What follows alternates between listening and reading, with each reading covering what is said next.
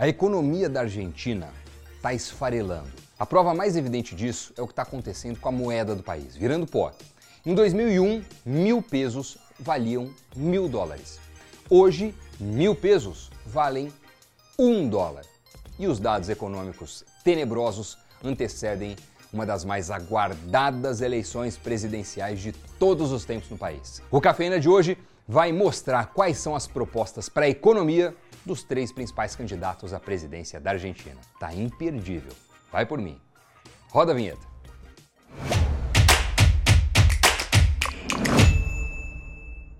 Olá, o Cafeína tá no ar. E hoje, ao som de tango, editor. É só uma música melancólica assim, para falar do estado depletado em que estão a Argentina e a sua economia. É de dar pena.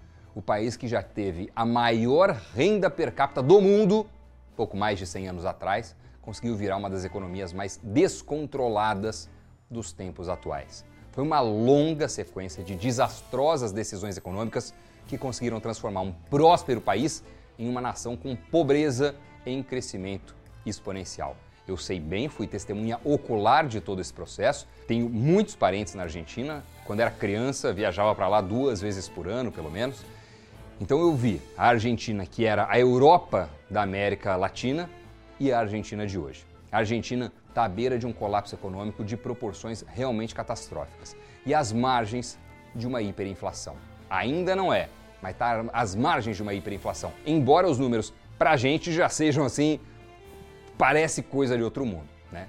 Olha só as notícias recentes. A inflação na era Alberto Fernandes chega a 744%. Esse ano a previsão é de 180% de alta. O Banco Central aumenta a taxa de juros para 133% ao ano.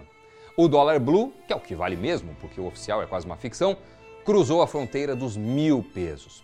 Para ter uma noção do que isso significa, em 2001, mil dólares valiam mil pesos. Ou seja, o argentino podia escolher em qual moeda manter as suas reservas, o seu patrimônio, a sua poupança. O argentino que naquela época resolveu ficar com mil pesos, hoje tem um dólar.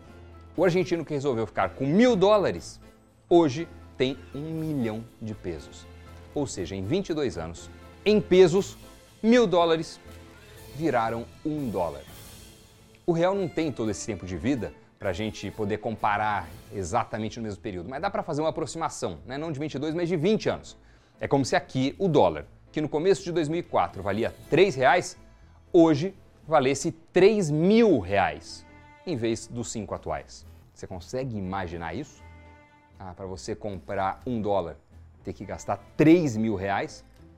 Foi essa mesma diferença, essa mesma proporção que os argentinos passaram e estão passando por lá. O atual presidente da Argentina, Alberto Fernandes, da linha kirchnerista, apoiado por Cristina Kirchner, é amigo e apoiado também pelo presidente brasileiro, que recentemente, já nas vésperas da corrida eleitoral por lá, segundo reportagens, pressionou para liberar um empréstimo de um bilhão de dólares para a Argentina, através do Banco de Desenvolvimento da América Latina, o CAF, medida que favorece loucamente o candidato da situação, o candidato do Fernandes, que é o Sérgio Massa. Né? Rápido contexto, Fernandes recebeu a Argentina com um dólar blue de 69 pesos e vai entregar com um dólar blue na casa dos mil pesos.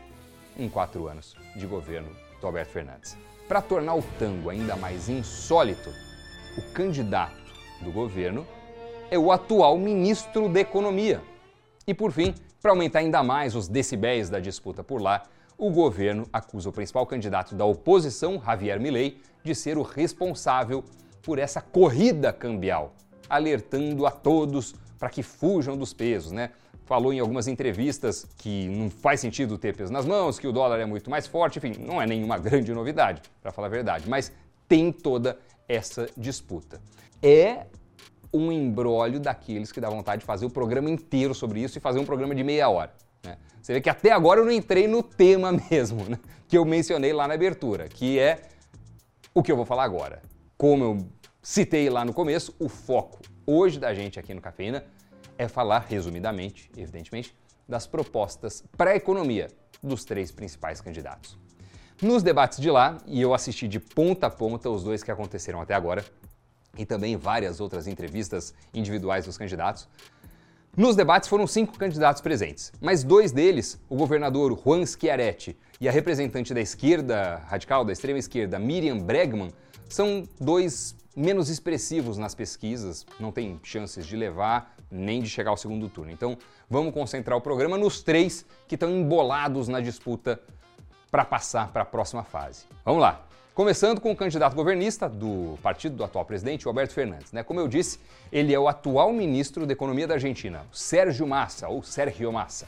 Eu já assisti trocentas entrevistas dele. É um sujeito que fala bem, tem bom desempenho nos debates, bom comunicador, articulado e está levando muito chumbo dos outros candidatos, e com razão, por conta da situação econômica da Argentina. Né? Como é ministro e há mais de um ano, não é em todo o período dos quatro anos do Fernandes, tá? É um pouco mais de um ano. Falando dele, a gente consegue contextualizar parte da história recente, pelo menos, da economia argentina. Né? O que aconteceu em um ano com o câmbio na Argentina? Ele disparou. Né? A situação da inflação melhorou? Não, piorou. Então, ele estava no manche ali, no, timão daquele navio. Mas eu diria assim, é, que até de forma surpreendente, ele tem uma forte intenção de votos. E em algumas pesquisas chega até a aparecer em primeiro lugar. Você está vendo na tela, ao meu lado, um exemplo disso, né? com ele aparecendo com 30,7% das intenções. Ele, que é da coligação Unidos por la Pátria. O Sérgio Massa é um kirchnerista, assim como é o Alberto Fernandes, mas ele é considerado de uma ala mais centrista do partido, né? que é um partido historicamente ligado à esquerda. Né? O Massa não é do time mais radical dentro do partido. Ele é um, um pouco mais para o centro. De qualquer forma, partidos dessa linha, que estão mais à esquerda no espectro político, costumam ter, digamos assim, dificuldade para controlar o fiscal. Os gastos públicos geralmente sobem e as contas tendem a ficar desbalanceadas. O foco, parecido com o que a gente vê por aqui no Brasil, é mais em aumento de despesas, com justificativas sociais, e aumento de arrecadação e não corte de gastos ou rigor fiscal para chegar no equilíbrio. Né? Como ministro da Economia, o principal trabalho do Sérgio Massa até agora foi renegociar as dívidas da Argentina com credores, principalmente com o FMI, a Argentina que já fez vários defaults ao longo da história. E aí o FMI, que atua com países com os quais basicamente mais ninguém quer negociar dívidas justamente por causa dos riscos altíssimos, o FMI costuma cobrar contrapartidas para esses empréstimos. O Massa até tentou. Em setembro do ano passado, ele anunciou um corte de gastos na ordem de 4,8 bilhões, que afetou pastas como educação, transporte e saúde. Mas as contas do governo da Bacia da Prata continuam negativas.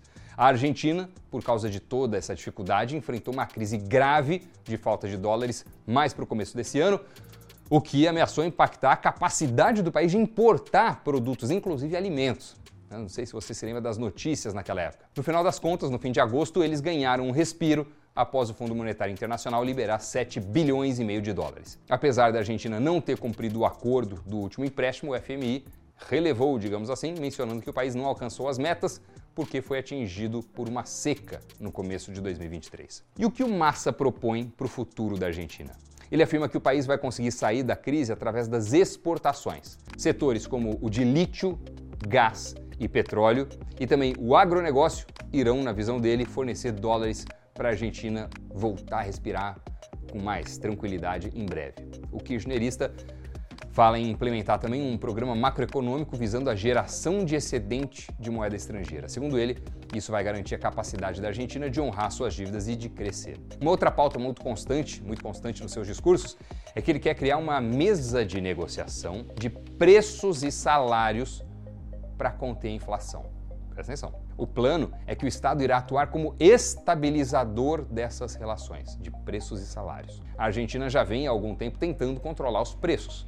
Agora, ao invés de apenas definir que os empresários não podem cobrar mais por algum produto, eles criaram câmaras de compensação, na qual os empreendedores que seguem as tabelas que o governo impõe ganham compensações. Como a inflação ainda está muito alta, não dá para a gente falar que essa iniciativa até agora deu certo. Ao mesmo tempo, quando fala em controle de salários, ele já promete um aumento salarial. Além disso, o Massa já falou que algumas medidas que adotou no último ano, como corte de gastos, são hum, transitórias, né, momentâneas, e que serão revertidas. Entre outras propostas, ele já citou também renegociação das dívidas com credores, campanha de repatriação de dólares, o que eles chamam de blanqueio de dólares, e castigo aos evasores. Muito do discurso vai para a linha de defesa do social, né, característica do campo político onde ele e o partido atuam. E ele tenta se descolar na medida do possível do presidente Alberto Fernandes, embora seja seu principal sponsor, dizendo, por exemplo, que metade dos ministros que atualmente fazem parte do governo ele não teria indicado. Então, tenho minhas diferenças com Fernandes, é, somos do mesmo partido e etc., mas é, eu tenho outra visão, teria feito outras escolhas. Ele fez recentemente é, uma entrevista num programa que chama Basta Babi, é, o entrevistador, o nome do entrevistador é Babi, né, o apelido dele, e, e ele mencionou isso. Não, eu, metade ali eu teria tomado uma decisão diferente, falo isso com muita tranquilidade tudo mais. Como eu disse, ele é bastante articulado. Né? Por ser governista, por contar com a máquina pública a seu favor e por ser representante de um discurso que encontra eco em boa parte da população, ele tem boas chances e já é dado quase como certo no segundo turno. Fica então a disputa pela segunda vaga. Essa disputa entre dois candidatos que estão mais próximos entre si no espectro político, como oposição ao governo, mas que têm diferenças importantes e que recentemente vêm se engalfinhando para tentar arrancar voto um do outro e garantir a sua vaga na próxima etapa, no segundo turno. Vamos a eles então. O principal nome da disputa eleitoral na Argentina esse ano, que está quase monopolizando as atenções, as postagens, as manchetes e que é a grande novidade da corrida presidencial de 2023 na Argentina, é o Javier Milei. A Argentina tem uma tradição de candidatos com cabeleira peculiar, né? Dá para citar o Carlos Menem, com as suas emblemáticas costeletas de fazer inveja a Elvis Presley, e o Javier Milei também tem uma cabeleira bastante considerável, né? Ele é economista, extremamente articulado, muito combativo, né? Enquanto o Massa ele, digamos assim, ele é um comunicador mais polido, né? Quase como, digamos, se tivesse feito um, um media trainer. O, o, o, Javier não tem nada disso. Ele é falador, debata, debatedor, né? É muito combativo. É, e ele já participava de inúmeros programas de debate na TV Argentina. TV Argentina, que aliás tem programas com discussão política muito mais acaloradas é, do que aqui no Brasil. Né? Aqui a gente vê a mídia, é, digamos, em grupos, né? Grupo que tem mais uma visão política, o grupo tem mais outra visão política, e ali os, os, comentaristas todos mais ou menos concordando entre si e reforçando, ah, é verdade, tem razão. Na Argentina, não. Na Argentina, você tem vários programas em vários canais onde a, a, a, diferença é exposta ali mesmo. Então, você tem, às vezes, bancada de três defensores, por exemplo, do, do kirchnerismo, da esquerda, três defensores da visão oposta e ficam ali debatendo, bate-boca, argumentação, às vezes com duas, uma pessoa de cada lado, às vezes mais. É muito recorrente por lá e é um, uma população muito politizada, né, que aborda muito esses assuntos, isso desde sempre né, sendo com taxista, com garçom, tá todo mundo falando de política lá, entende, sabe, os últimos acontecimentos, as últimas medidas, enfim. Né, todo mundo tem alguma opinião para falar a respeito disso. E tudo isso é muito televisionado por lá, o que não acontece tanto por aqui, né, esse debate de polos opostos. Então, o Javier Milei participava muito desses programas. E ele já era conhecido do público, mas não como um político, e sim pelas participações até um tanto caricatas, né? É um cara que estava lá sempre esbravejando, falando, polêmico, controverso e etc. E de repente ele surge como o candidato diferente, o candidato da mudança, do novo, e captura o sentimento de angústia, de raiva, de frustração, de repulsa da população com a classe política como um todo. Essa classe política que perdura na Argentina há tantos anos e que levou o país a essa debacle, essa situação em que a Argentina se encontra. Ele é o candidato, digamos assim, do oposto ao kirchnerismo. Né? O mais distante que existe ali entre os candidatos do kirchnerismo é ele. Da coalizão La Libertad Avança, a liberdade avança, o Javier Milei é um libertário que defende os direitos individuais, a liberdade do próximo acima de tudo. Né? Então, todas as suas propostas são na linha de Estado menor, mais enxuto, interferindo menos na vida das pessoas, na decisão das pessoas, na vida e na decisão das empresas, respeitando as liberdades de opinião, de propriedade, é, o direito à propriedade, o estímulo ao ambiente de negócios, ao empreendedorismo. É, é nessa linha. Né? O Javier Milei é um cara que entende muito de economia. Ele tem propostas consideradas por alguns muito polêmicas, mas ele fala também com embasamento, ele argumenta bastante, ele é conhecedor da causa. Tem dois mestrados, foi economista-chefe de algumas instituições importantes, fundo de previdência e tudo mais, economista sênior do HSBC, autor de nove livros, consultor importante, se especializou nas temáticas de crescimento econômico, então tem uma bagagem. Na matriz do pensamento econômico, ele é um dos mais vocais defensores hoje no mundo da escola austríaca, que é super importante, mas as pessoas né, às vezes ficam no Keynes, às vezes falam é, do, do, do Adam Smith, assim. Mas a escola austríaca foi muito importante, ela é mais recente, tem grandes é, nomes que derivam dela e a economia, a fonte da economia na qual ele bebe é da escola austríaca, principalmente. Né? Dependendo do veículo que você procure, ou onde você esteja lendo as notícias, você vai encontrar, vão dizer por aí, que ele é extrema-direita, ultraconservador, mas não é nada disso. É, basta assistir um pouco e, e, ler um pouco mais a respeito do Javier Milei. Eu fiz várias horas de, de acompanhamento, vi assistir muitos vídeos e muitas e muitas entrevistas dele, tá? Então, em linhas gerais, você já entendeu quem ele é com todo esse panorama, né? Agora vamos mais especificamente às propostas econômicas né, pontuais que, na verdade, são controversas e as mais comentadas, né? Duas delas, eu diria que são as principais: dolarizar a economia e fechar o Banco Central. Dois temas polêmicos, né? Imagina fazer essa proposta aqui no Brasil. Segundo ele, vale até procurar vídeos no YouTube, é bem interessante de ver. O Javier Milei diz que o peso não vale nada porque porque é a moeda que emite o político argentino e, portanto, não serve nem como papel higiênico. Ele diz que a saída mais eficiente para o país segurar o galope da inflação, que está a passos largos né, e muito perto de se tornar uma hiperinflação, é dolarizar a economia. Isso vale para salários, vale para pagamentos, para benefícios, para tudo. O país funcionaria em dólares e deixaria de ter o peso como uma própria moeda. Acaba o peso, pronto. E a moeda agora, o lastro, é o, o governo dos Estados Unidos, né, é, é, é o Fed, enfim, é, é o Tesouro Americano, não é mais o político argentino. A proposta de acabar com o Banco Central também vai no sentido de combater a inflação. Segundo ele, o Banco Central é um dos principais responsáveis pelo descontrole inflacionário atual e pelo derretimento do peso argentino.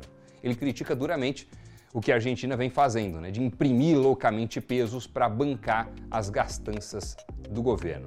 De olho nisso, o Javier Milei promete acabar com o Banco Central do país e trocar o peso pelo dólar como moeda oficial. Seria meio que uma política para impedir que no futuro a emissão de moeda volte a ser usada do jeito em que é usada atualmente. Além disso, Javier Milei ficou conhecido como La Motosierra, né? virou o símbolo dele na campanha, né? já pegou em motosserra, em carreata e tal. Símbolo que surgiu por quê? Porque é atrelado ao que ele pretende fazer com os gastos públicos e com o tamanho do governo, né? passar a motosserra. Ele quer reduzir drasticamente a máquina pública e cortar o número de ministérios dos atuais 18 para 8, cortar impostos e flexibilizar a economia na frente trabalhista e na frente comercial também são propostas do economista Javier Milei. E o lema dele na campanha e com o qual ele encerra praticamente todo o discurso que faz é Viva la libertad, carajo! É, Viva a liberdade! E o resto você entendeu. É um dos grandes favoritos a vencer a disputa, mas enfrenta um combate feroz dos governistas, que tentam até botar nele a culpa da alta recente do dólar, atingindo a casa aí dos mil pesos. Disputando com Milley o posto de nome da oposição para tirar os kirchneristas do poder, vem outra candidata do espectro mais conservador ou à direita, né, que estaria meio que no meio entre o Massa e o Milley.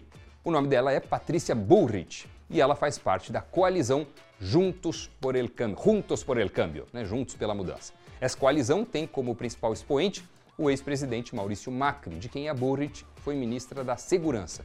Mas ela seria um pouco mais conservadora, mais à direita, que o Macri, na visão de alguns. Diferente do Milley, ela não pretende nem dolarizar o país e nem fechar o Banco Central. Em vez disso, ela propõe tornar o Banco Central independente. Em um Banco Central independente, o presidente do país, teoricamente, não pode influenciar nas decisões da instituição. O Banco Central do Brasil é independente e você vê as investidas feitas contra o presidente do BC. Né? Se ele fosse, por exemplo, ministro, se pudesse ser trocado rapidamente ao bel prazer do mandatário do executivo, teria apenas que cumprir qualquer ordem que recebesse. Baixa aí a taxa de juros agora. Mas com a independência consegue ficar um pouco mais blindado da pressão política, um pouco. E ela é forte. Outra proposta da Burrich envolve a diminuição dos gastos públicos, encontrando um equilíbrio fiscal. Para isso, ela quer acabar com privilégios e com subsídios. É menos radical que as decisões da motosserra do Milley, mas pelo menos é também um Estado com maior rigor fiscal. Além disso, ela diz que quer tornar a economia argentina mais competitiva, eliminando a retenção de exportações e diminuindo a carga tributária das vendas para o exterior. É, parece até uma loucura, né? Você fala, não, eu vou tributar a empresa, o produto, para que tenha mais dificuldade de vender para fora. Mas vale lembrar que, em uma tentativa de manter alguns produtos no mercado argentino, o governo atual aumentou a carga tributária para tornar os produtos menos atrativos para o exterior. Apesar do Sérgio Massa estar no primeiro lugar atualmente, os dois candidatos de direita somados, a Burrich e o Milley, têm uma fatia de intenção de votos bem mais considerável do que a do Massa. Né? Se somar os dois, passam largamente. E o mais provável é que, apesar da recente troca de farpas entre o Milley e a Burrich, esses votos se consolidem em um dos dois candidatos assim que vier o segundo turno. Né? O, o Massa aparece na frente nas pesquisas, o Milley em segundo e a Burrich em terceiro, mas esses números também se embaralham. Já apareceu o, o, o em primeiro, é, já apareceu a, a, Patrícia em segundo, enfim. Esses números estão ali, está todo mundo mais ou menos perto, né? mas em várias delas o Massa aparece em primeiro por conta disso. Os dois que estão no espectro político mais parecido estão dividindo quase meio a meio ali os votos de acordo com as pesquisas dos institutos. Então, em um eventual segundo turno, a ideia, aparentemente, a análise, né, é de que é muito menos provável um candidato da Patrícia passar a votar no Massa ou um candidato do Milley votar no Massa do que votar entre eles, né, do que abrirem mão das diferenças momentâneas e falarem, bom, vamos combater o bem comum, digamos assim, né, o inimigo comum. Né, é, acho que a visão é mais ou menos essa, é de juntar forças para ter qualquer coisa menos a continuidade da esquerda e do escolhido do Alberto Fernandes. Isso de acordo com esse espectro político, com os eleitores desses dois candidatos. Do outro lado, o Massa tem a economia que está jogando contra ele, né, por ele ser ministro da Economia e a Argentina está nessa situação, mas ele tem um apoio de uma importante parcela da população e o apoio pesado da máquina pública governista. A disputa está emocionante, os debates estão extremamente acalorados. Essa reta final de primeiro turno e o segundo turno, olha, vão pegar fogo. Quem vai estar tá nele é o que a gente vai descobrir nos próximos dias. Seria uma gigantesca surpresa se não houvesse segundo turno, mas em eleições tudo pode acontecer. O resultado do Milley como líder disparado nas prévias eleitorais, espécie de pré-eleição que existe na Argentina surpreendeu todo mundo, ninguém esperava. Veio ele tirou mais de 30%. Será que ele tem musculatura eleitoral para repetir a façanha e liquidar a fatura logo no primeiro turno? Qual é o seu palpite? Quem vence a eleição na Argentina? Massa, Milei ou Patrícia? Deixa seu pitaco aí nos comentários. Tô curioso para saber. Espero que você tenha curtido este cafeína. Foi um pouco diferente, não foi? Deixa aí nos comentários também a sua opinião a respeito dessa abordagem que nós fizemos aqui. Se você gosta, não gosta, a gente está com algumas transições, transformações, novidades, mudanças em toda a grade do Invest News. Novidades a caminho e é sempre bom saber o que vocês estão achando, né? Que assuntos vocês gostam mais, que tipo de, de, de abordagem, de edição, de apresentação, né? Então, deixe aí os seus comentários que eles são muito úteis, relevantes e eu e toda a equipe lemos eles com bastante carinho, tá bom? Obrigado pela companhia até aqui, o final deste Cafeína a respeito da conjuntura política na Argentina. Espero que você tenha aprendido algo que não sabia. Deixe aí o seu like, encaminhe esse vídeo para quem você acha que também vai curtir esse conteúdo. Bons investimentos, vamos ficar de olho, não só no Brasil, mas nos vizinhos aqui e na conjuntura internacional. Se inscreve no Invest News e até o próximo programa. Tchau!